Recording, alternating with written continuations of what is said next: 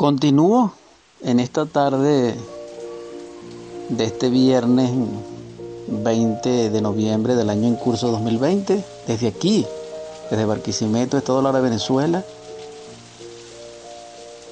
compartiendo y difundiendo un poema más, el número 13 del tercer capítulo, contemplando lo diverso, una onda de tiempo del gran poema Un eco en la montaña. Lo escribí el 23 de julio de 2006, aquí en Barquisimeto, titulado para ustedes Una sonrisa.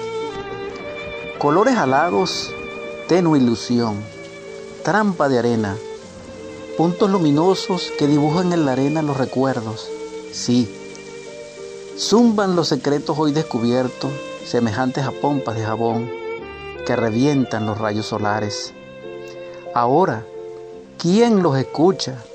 ¿Quién los contempla? Ya el cuerno de Aquirón no resuena. El eco que rompe los corazones tampoco. La novedad deslumbra las multitudes. Reina la algarabía nuevamente. Los infantes compa los campos. Corretean y gritas cantos. Llamados en sus huellas abren laberínticos pasajes del follaje. No hay tesoro más rico que su sonrisa, que su risa, que su llanto. No hay más luz que en sus ojos. No hay más poder que en sus brazos y en sus abrazos. Poder inocente, paz del hogar, paz inverencial.